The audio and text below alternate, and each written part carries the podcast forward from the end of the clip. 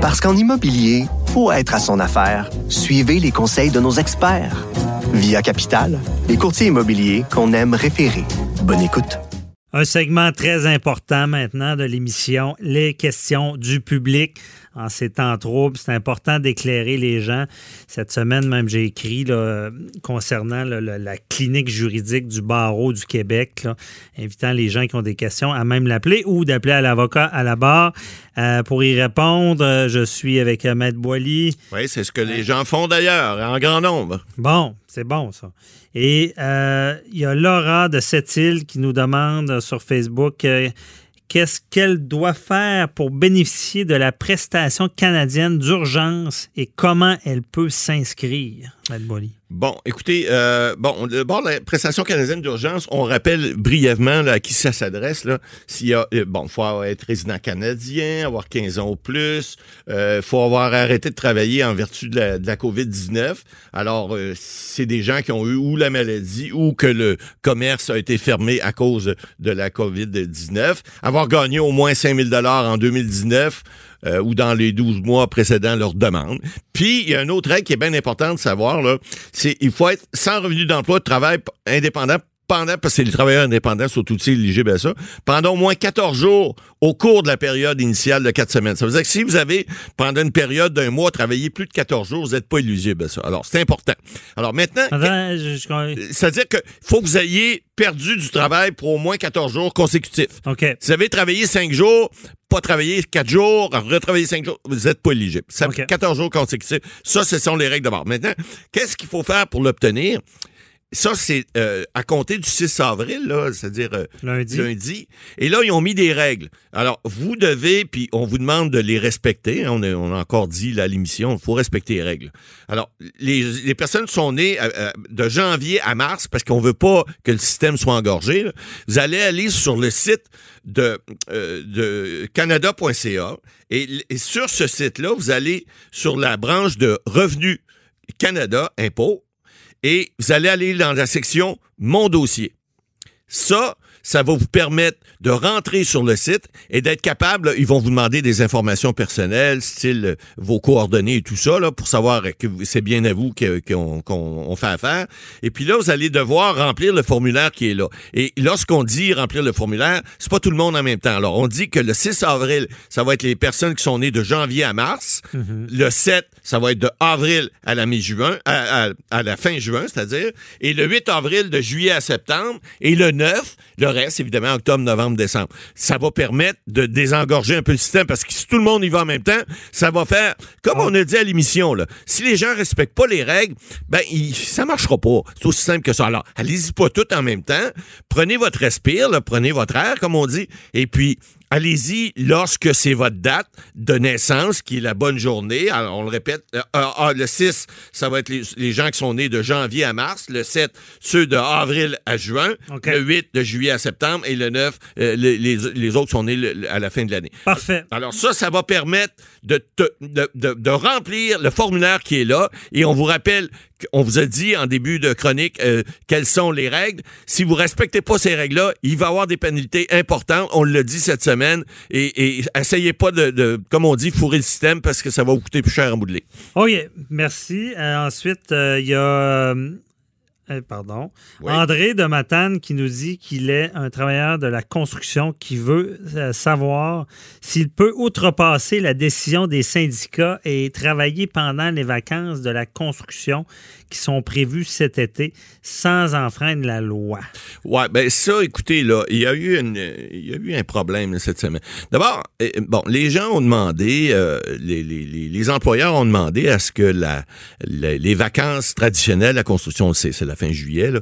bon, euh, le deux semaines, qui, vous savez, il y a des conséquences à tout ça, là, parce que oui, les gens de la construction ne travaillent pas présentement, mais donc les chantiers sont, sont, sont arrêtés, Euh, les livraisons se feront pas aux dates qui ont été prévues. Alors, il y a une, il y y a une chaîne là, qui se met à, à- à se faire, puis que ça va, ça va embourber le système. Ça, c'est clair.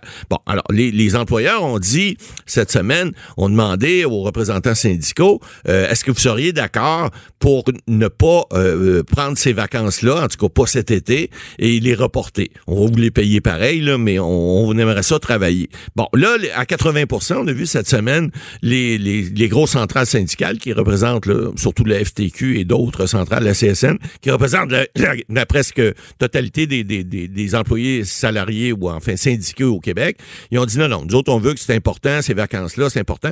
Mais là, évidemment, monsieur, ce qu'il nous demande là, lui, il dit, moi, je, je suis dans mon petit coin, j'aimerais ça travailler pareil. Est-ce que je pourrais le faire? Ben, monsieur, probablement qu'il il va peut-être avoir quelque chose qui va être adopté, mais pour l'instant, vous pouvez pas. Parce que si vous le faites, puis que vous faites prendre sur un chantier de construction pendant les vacances de construction, tant que la loi ne sera pas changée, tant qu'il n'y aura pas un décret, puis je vous dis pas qu'il n'y en aura pas un, parce qu'entre vous puis moi, puis à boîte à beurre, si les chantiers sont fermés pendant un mois ou un mois et demi ou deux mois, il y a des travailleurs de la construction qui vont peut-être vouloir dire, ben écoutez, moi cet été, je ne prendrai pas mes vacances. Mais évidemment, il y a toute une chaîne qui...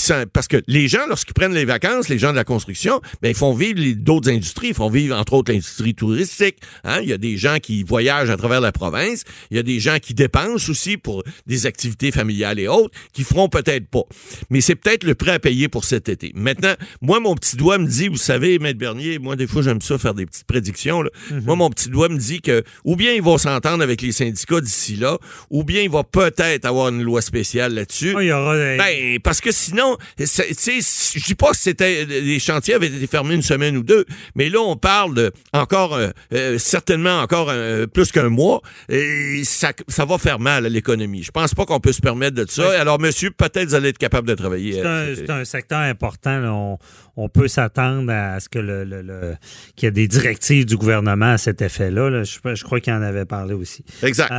ensuite, il y a Lucie de Quaticook qui, qui, nous, qui, nous, a rejoint dans le fond sur la ligne 1877 Cube Radio et demande si elle peut reporter le paiement de son hypothèque puisqu'elle a été mise à pied le 15 mars dernier et qu'elle n'a plus de revenus. Ouais, on a parlé un petit peu lors de la chronique euh, qu'on a faite plus tôt dans l'émission. Euh, les paiements d'hypothèque, on dit que les banques ont de, l'ouverture. Il n'y a pas d'obligation, mais ils ont de l'ouverture pour le faire. Donc, on a vu là, euh, même euh, Desjardins annoncé cette semaine, c'est pas des paiements d'hypothèque, mais ils baissent les taux d'intérêt, les, les marges, pas des marges de crédit, mais les cartes de crédit là, qui sont à 21% ils ont baissé à 10% chez Desjardins. Les autres banques suivent, c'est sûr, ils vont suivre certains. Mais pour les paiements d'hypothèque, c'est différent. Vous devez vous entendre avec votre banque. Euh, je connais des gens, moi, qui l'ont fait à date et j'ai pas vu de refus nulle part les banques sont compréhensibles. Pas oublier une affaire, les banques ne perdent pas d'argent là-dedans. Si vous, si vous reportez le paiement de votre hypothèque, bon, il y a des banques qui vont peut-être vous décider de ne pas vous charger d'intérêt. Gagez pas trop là-dessus. Les, banques sont là pour faire de l'argent, puis sont en plus sont garanties par euh, les, les, pouvoirs gouvernementaux. Alors, ils n'ont pas, pas intérêt à vous refuser, mais ils n'ont pas d'obligation légale de le faire. C'est une façon pour eux de participer, si on veut, au tsunami, puis de dire, regarde, on est dans une société, c'est gros bon sens. Mais Madame Lucie, c'est pas une obligation. Comme on disait pour les loyers plutôt dans l'émission, allez-y avec délicatesse avec votre banquier, mm. expliquez votre situation, vous avez perdu votre emploi, vous n'avez pas de revenus, vous ne pouvez pas payer votre hypothèque ce mois-ci ou le mois prochain ou dans deux mois et demandez un report. Et je vous dis, là, en tout cas, moi, les gens à qui j'ai parlé là, depuis deux semaines, il n'y a pas une banque, j'en vois pas, là, à moins que votre cas soit vraiment un cas désespéré, que vous, ayez, beaucoup de retard, c'est pas la première fois, puis c'est juste une façon pour vous de ne pas payer votre hypothèque, ils vont vous l'accorder. Oui, mais d'ailleurs, euh, ça c'est pas automatique, c'est ce qu'il faut dire. Exact. Et euh, si une banque refuse, appelez-nous, on va en parler. Oui, c'est sûr. Une méchante nouvelle. Après moi, vous allez avoir un euh, téléphone après qu'on va en avoir parlé. Oui. Évidemment, on demande on met pas de pression, mais... demander leur collaboration. Exactement. Ensuite, euh, il y a Daniel qui a demandé à Ahmed Boily sur le site, ben, à vous, c'est du euh, Journal de Montréal, qu'est-ce qui arriverait aux Canadiens qui ne seront pas au Canada durant 183 jours cette année euh, parce qu'ils ne peuvent pas revenir faute de vol?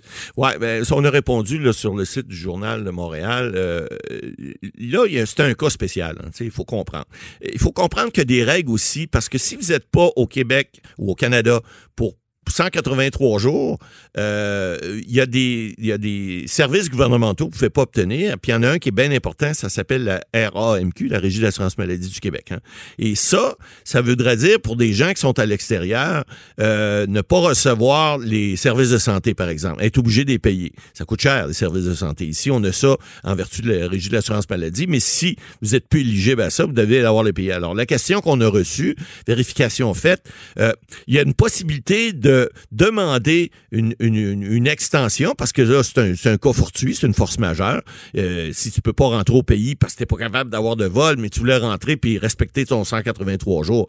Donc, on peut, on suggère aux gens, d'abord pour le ministère du Revenu, les deux ministères du Revenu, de demander une exemption, parce que ça peut être des cas d'exemption comme tel. Vous allez expliquer votre situation. Et la RAMQ a la même chose. Si elle vous dit non, la RAMQ, il y a un bureau de révision qui est, qui est prévu. Et même dans la loi, il est prévu qu'une fois tous les sept ans, vous pouvez demander une, exception à cette règle-là. Donc, vous pourriez l'utiliser si je ne l'avais jamais utilisé. Alors, c'est important parce qu'il y a beaucoup de gens, par exemple, on parle des snowbirds qui sont en Floride, qui euh, ont peut-être de la difficulté à revenir parce qu'ils reviennent normalement par avion ou parce qu'ils veulent pas revenir avec leur Winnebago parce qu'ils veulent pas passer aux douanes puis ils pourront pas. Alors, ça, ces gens-là, ça peut être des exceptions qui pourraient être euh, faites par, par les fonctionnaires. On se comprend, on demande à tout le monde de collaborer. Les fonctionnaires, je pense qu'ils sont aussi euh, sont capables d'utiliser le gros bon sens puis permettre des exceptions dans ces cas-là. Force majeure. Merci beaucoup, Maître Boily. Euh, c'est tout pour nous euh, cette semaine. Donc, on se retrouve la semaine prochaine. Merci à toute l'équipe qui travaille en télétravail. Et posez vos questions. On est là pour y répondre. On est là pour vous. Bonne semaine. Bye bye.